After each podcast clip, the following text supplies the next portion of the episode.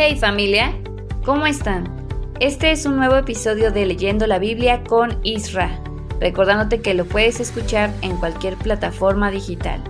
No olvides seguirnos en Instagram y Facebook. Gracias por escuchar nuestro podcast. Bendiciones. La Biblia en podcast.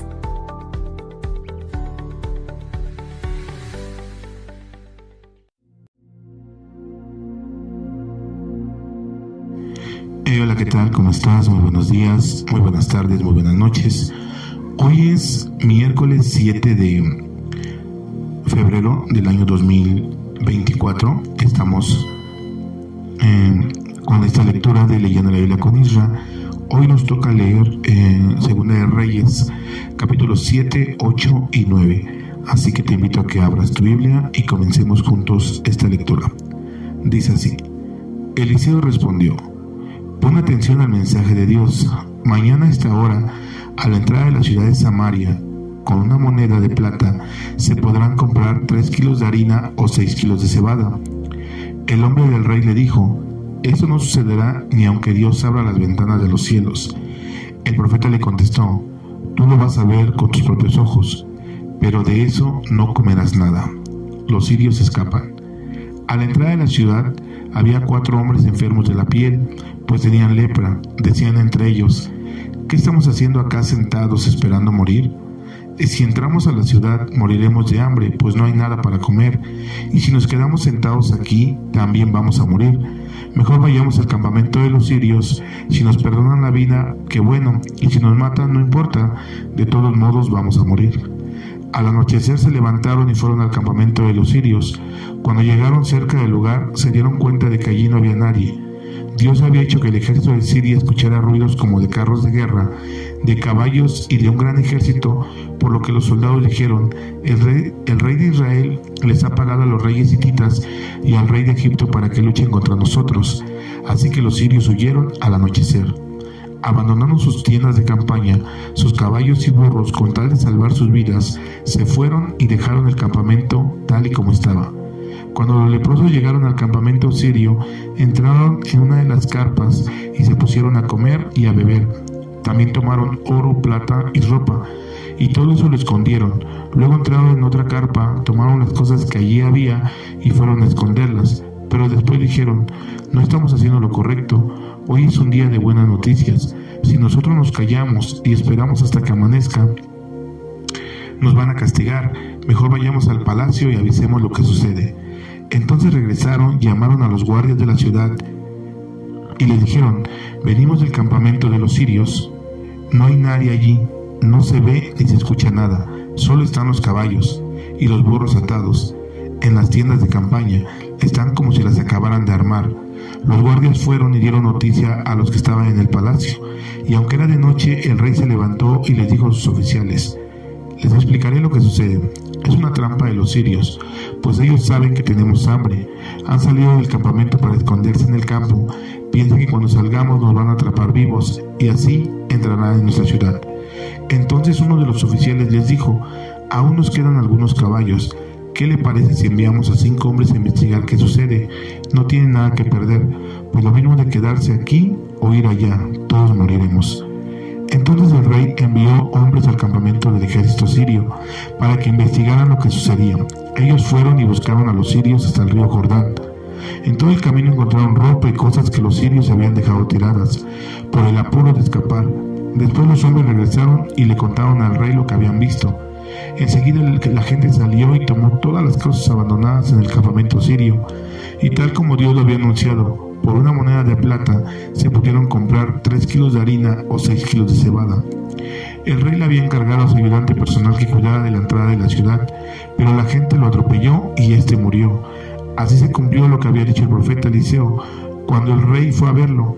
El profeta había anunciado al rey que la misma hora del día siguiente, a la entrada de la ciudad de Samaria, podían comprarse por una moneda de plata tres kilos de harina o seis de cebada. Sin embargo, el ayudante personal del rey le había dicho, eso no sucederá ni aunque Dios abra las ventanas de los cielos. Y fue entonces cuando Eliseo le contestó, tú lo vas a ver con tus propios ojos, pero de eso no comerás nada. Y así sucedió, porque la gente lo atropelló en la entrada de la ciudad. Segunda de Reyes 8. La mujer de Sunén recupera sus bienes. Dios había anunciado que todo el país iba a pasar hambre durante siete años. Por eso Eliseo le aconsejó a la madre del niño que resucitó, vete con tu familia a otro lugar. La mujer siguió el consejo del profeta y se fue con su familia a vivir en el país de los filisteos. Allí vivió siete años. Al final de esos siete años abandonó el territorio de los filisteos y se fue a hablar con el rey de Israel para que le devolvieran su casa y sus tierras. El rey le había pedido a Gesai, el sirviente del profeta Eliseo, que le contara todas las maravillas que había hecho el profeta, y en el momento que Gesai le estaba contando cómo Eliseo había resucitado al hijo de la mujer de Sunem, este llegó buscando al rey. Entonces Gesai le dijo, Majestad, aquí tiene usted a la madre y al muchacho de quienes le hablaba. El rey le hizo unas preguntas a la mujer y ella le contestó. Después el rey llamó a uno de sus ayudantes y le dijo, Devuélvanle a, e, a, esta mujer todo lo que le pertenecía y todo lo que han producido sus campos desde el momento que se fue hasta ahora. Asael mata a Ben-Hadad. Tiempo después, Eliseo se fue de la ciudad de Damasco. Ben-Hadad, el rey de Siria, estaba enfermo y cuando le dijeron que el profeta había llegado, le dijo a Asael, toma un regalo y llévaselo al profeta. Dile que le pregunta a Dios si voy a sanar. Asael fue a buscar a Eliseo y en 40 camellos le llevó un regalo de la mejor que había en Damasco. Cuando llegó delante de Eliseo le dijo, Benjadad, rey de Siria, te considera como un padre. Me envía para que digas si él va a sanar de su enfermedad. Eliseo le contestó, Ve y dile que sí va a sanar, aunque Dios me hizo saber que muy pronto morirá. Después Eliseo miró fijamente a Asael hasta que éste se sintió incómodo. El profeta se puso a llorar y Asael le preguntó, Señor, ¿por qué llora? Eliseo le respondió, porque yo sé todo el mal que vas a causarle a mi pueblo Israel. Vas a quemar sus, ciudades amuralladas y acabarás por completo con todos sus habitantes.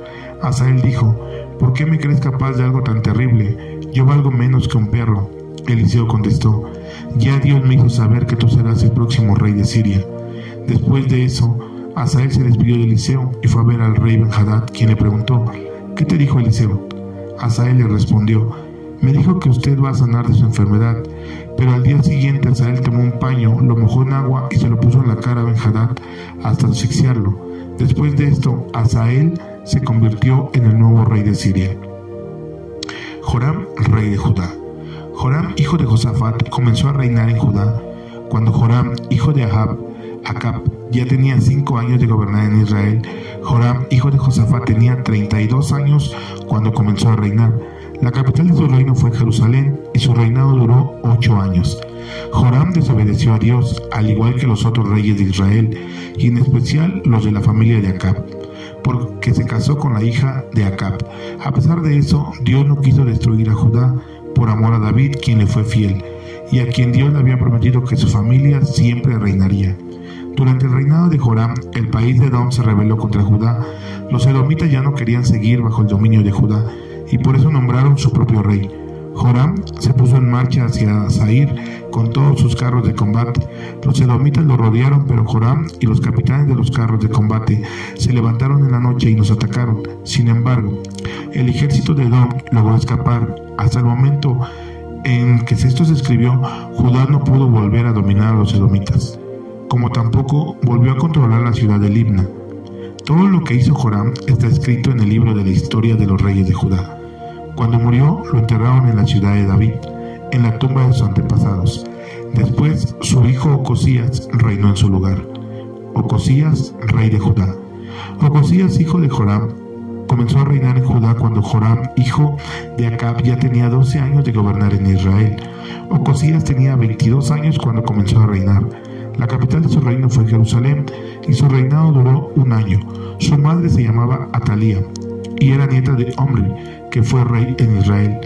Ocosías desobedeció a Dios, pues siguió el mal ejemplo de Acab y su familia, pues eran parientes.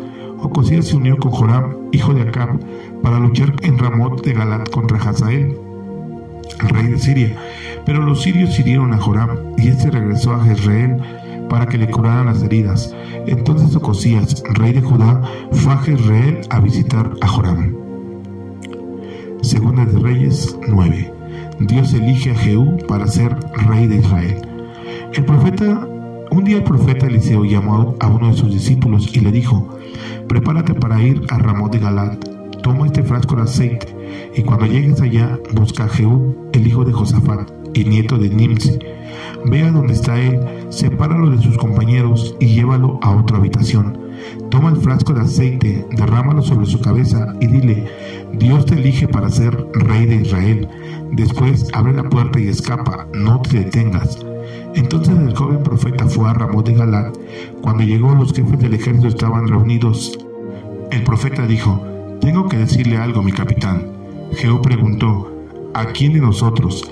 El profeta respondió, a usted, mi capitán. Entonces Jehú, el profeta, fueron a otra habitación.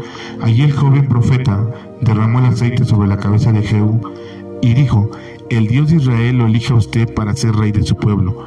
Usted matará a toda la familia del rey de Acab. De esa manera les dará el castigo que se merecen, pues que Isabel ordenó matar a los profetas que le fueran fieles a Dios. Toda la familia de Acab va a morir. Dios acabará con todos los descendientes de ese rey que aún vivan en Israel, ya sean libres o esclavos. Dios hará con la familia de Acab lo mismo que hizo con la familia de Jeroboam, hijo de Nabat, y con la familia de Basa, hijo de Ahías. Nadie enterrará a Jezabel, pues los perros se comerán su cuerpo en el campo de Jezreel. Después de esto el profeta abrió la puerta y escapó. Cuando Jehú fue a reunirse con los demás jefes del ejército, estos le preguntaron, ¿qué quería ese loco? ¿Hay algún problema? Jehú le contestó, Ustedes ya lo conocen, solo dice tonterías. Ellos le dijeron, no es cierto, dinos que quería. Jehú les responde, me dijo que Dios me eligió para ser rey de Israel. Enseguida cada uno de ellos tomó su capa y la puso sobre los escalones como si fuera una alfombra. Después tocaron la trompeta y gritaron, ¡Viva el rey Jehú! Jehú se revela en contra de Joram. El rey de Joram, el rey Joram había vivido en la ciudad de Ramos de Galac para defender del ataque de Hazael, rey de Siria, pero los sirios hirieron a Joram en la batalla y éste tuvo que regresar a la ciudad de Jezreel para curarse. Ocosías, rey de Judá, se enteró de lo sucedido y fue a visitarlo. Mientras tanto, Jehú hacía planes para matar a Joram, así que les dijo a sus compañeros, si ustedes de verdad quieren que yo sea el rey, no permitan que nadie vaya a Jezreel a avisarle a Joram de mis planes. Entonces Jehú subió a su carro de combate y se fue a Jezreel. Cuando el guardia que estaba en la torre vio a Jehú y a la gente que lo acompañaba, dijo, Viene gente. Joram ordenó, que vaya un soldado a preguntarle si vienen en son de paz. Entonces uno de los soldados tomó un caballo y fue a encontrarse con Jehú y le dijo, El rey quiere saber a qué vienen. Jehú le contestó, ¿a ti qué te importa? Ponte detrás de mí. El hombre que estaba observando en la torre avisó, el jinete llegó hasta donde estaban, pero no regresa. Entonces el rey envió a otro jinete. Cuando éste llegó a donde se encontraba Jehú y su gente, les dijo, el rey quiere saber si vienen en son de paz. Jehú les contestó, ¿a ti qué te importa? Ponte detrás de mí. El hombre de la torre dijo de nuevo, el otro jinete llegó también, pero no regresa. Por la manera de conducir parece que se trata de Jehú, pues viene muy rápido. Joram entonces ordenó, preparen mi carro de combate. Ellos prepararon el carro y después Joram y Ocosías salieron en busca de Jehú. Lo encontraron en el campo de Nabot, en Jezreel. Cuando Joram vio a Jehú le dijo, ¿vienes como amigo? Jehú contestó, ¿cómo puedo ser amigo tuyo si tu madre sigue adorando a los ídolos y haciendo brujerías? Joram se dio vuelta y escapó mientras le gritaba a Ocosías, es una traición, Ocosías, es una traición. Jehú estiró su arco con todas sus fuerzas y le disparó una flecha a Joram. La flecha le entró por la espalda y le atravesó el corazón. Joram cayó muerto en su carro. Después Jehú le dijo a su sirviente Bitcar, levanta el cuerpo de Joram y llévalo al campo de Nabot de Jezreel. Recuerdo que cuando tú y yo manejábamos los carros de combate del rey Acab, Dios dijo en contra de él, Ayer vi cómo mataron a Nabot y a sus hijos. Te aseguro que en este mismo lugar voy a darte el castigo que mereces. Por lo tanto, levántalo y arrójalo en el campo de Nabot. Así se cumplirá lo que Dios había anunciado. Jehú mata a Ocosías. Cuando el rey de Judá vio lo que había pasado, escapó hacia Bet Agán, pero Jehú lo persiguió y le ordenó a sus soldados: mátenlo a él también. Ocosías iba en su carro, subiendo por Gur, cerca de Ibleam, cuando fue herido por los soldados de Jehú. Sin embargo, Ocosías pudo escapar a Megiddo, donde murió a causa de la herida. Sus sirvientes lo llevaron a Jerusalén en un carro y lo enterraron en la ciudad de David, en la tumba de sus antepasados. Ocosías había comenzado a reinar sobre Judá cuando Joram tenía 11 años de reinar en Israel. Muerte de Jezabel. Después Jehú fue a Jezreel, y cuando Jezabel se enteró, se pintó los ojos, se adornó el cabello y se asomó por la ventana. Cuando Jehú llegó a la entrada de la ciudad, Jezabel le dijo, ¿Cómo estás? Eres como Simri, un asesino de tu rey. Jehú miró hacia la ventana y preguntó, ¿Quién está de mi parte? ¿Quién? Dos o tres oficiales del palacio se asomaron para verlo. Jehú les dijo, échenla abajo. Entonces ellos la arrojaron por la ventana. Su sangre salpicó la pared y a los caballos, los cuales pisotearon su cuerpo. Después Jehú fue a comer y beber, y al terminar ordenó, ocúpense del cadáver de esa maldita mujer. Entiérrenla porque era hija de un rey. Pero cuando fueron a sepultarla solo encontraron los huesos de su cabeza y de sus pies y las palmas de sus manos. Cuando regresaron se lo contaron a Jehú, él dijo, Sucedió tal como lo había anunciado Dios por medio de su servidor Elías, el de Tisbe. Él dijo que los perros se comerían el cuerpo de Jezabel en el campo de Jezreel. También dijo que su cadáver sería como un estiércol de animal sobre la tierra de Jezreel, para que nadie pueda decir que allí están los restos de Jezabel. Bueno, pues hemos llegado al final de esta lectura de este día. Gracias a Dios por leer la Biblia juntos y estar en este mismo proceso, en este mismo caminar de, de aprender más de la Biblia y más de nuestro Señor Jesús. Así que te damos gracias porque estás con nosotros. Te, te pedimos también que nos ayudes compartiéndolo, eh, que nos sigas en redes sociales y pues ya sabes que este episodio sale en Spotify siempre. Así que igual, ve a seguirnos ahí, que Dios te bendiga mucho. Te voy a dejar con Michelle, ella te tiene la lectura del salmo correspondiente a este día. Así que Dios te bendiga, cuídate, pórtate bien. Chao. Hola, muy buen día. Soy Michelle Cruz y acompáñame a leer el Salmo 118. Dios nos ama. Alabemos a nuestro Dios. Démosle gracias porque Él es bueno. Él nunca deja de amarnos. Que lo repitan los israelitas. Dios nunca deja de amarnos que lo repitan los sacerdotes, Dios nunca deja de amarnos. Que lo repitan los que adoran a Dios, Dios nunca deja de amarnos. Perdida ya toda esperanza, llamé a Dios y Él me respondió, me liberó de la angustia. Dios está conmigo, no tengo miedo, nadie puede hacerme daño. Dios está conmigo y me brinda su ayuda. Estoy seguro de ver la derrota de los que me odian. Vale más confiar en Dios que confiar en gente importante. Todas las naciones me rodearon, me rodearon por completo, pero Dios me ayudó a derrotarlas. Me rodearon como avispas, pero ardieron en el fuego como espinas. Dios me ayudó a derrotarlas. Me empujaron con violencia para hacerme tropezar, pero Dios vino en mi ayuda. Dios me da fuerzas, Dios inspira mi canto, Dios es mi Salvador. Los justos en sus casas repiten este grito de alegría. Dios con su poder ha alcanzado la victoria. Alabemos su poder. Aún no quiero morir. Quiero vivir y seguir hablando de lo que Dios ha hecho. Él me castigó con dureza, pero no me entregó a la muerte. Ábranme paso, puertas del templo de Dios. Por ustedes solo pasan los que Dios considera justos. Ábranme paso, que quiero darle gracias a Dios. Gracias Dios mío porque me respondiste y me salvaste. La piedra que rechazaron los constructores del templo es ahora la piedra principal. Esto nos deja maravillados, pues Dios es quien lo hizo. Hagamos fiesta en este día, porque en un día como este Dios actúa en nuestro favor. Dios, Dios mío, danos tu salvación, concédenos tu victoria. Bendito el Rey que viene en el nombre de Dios. Desde su templo los bendecimos a todos ustedes. Dios es nuestra luz. Llevemos flores al altar y acompañemos al pueblo de Dios. Tú eres mi Dios, por eso te doy gracias y alabo tu grandeza. Alabemos a nuestro Dios, démosle gracias porque Él es bueno, Él nunca deja de amarnos. Este fue el Salmo 118.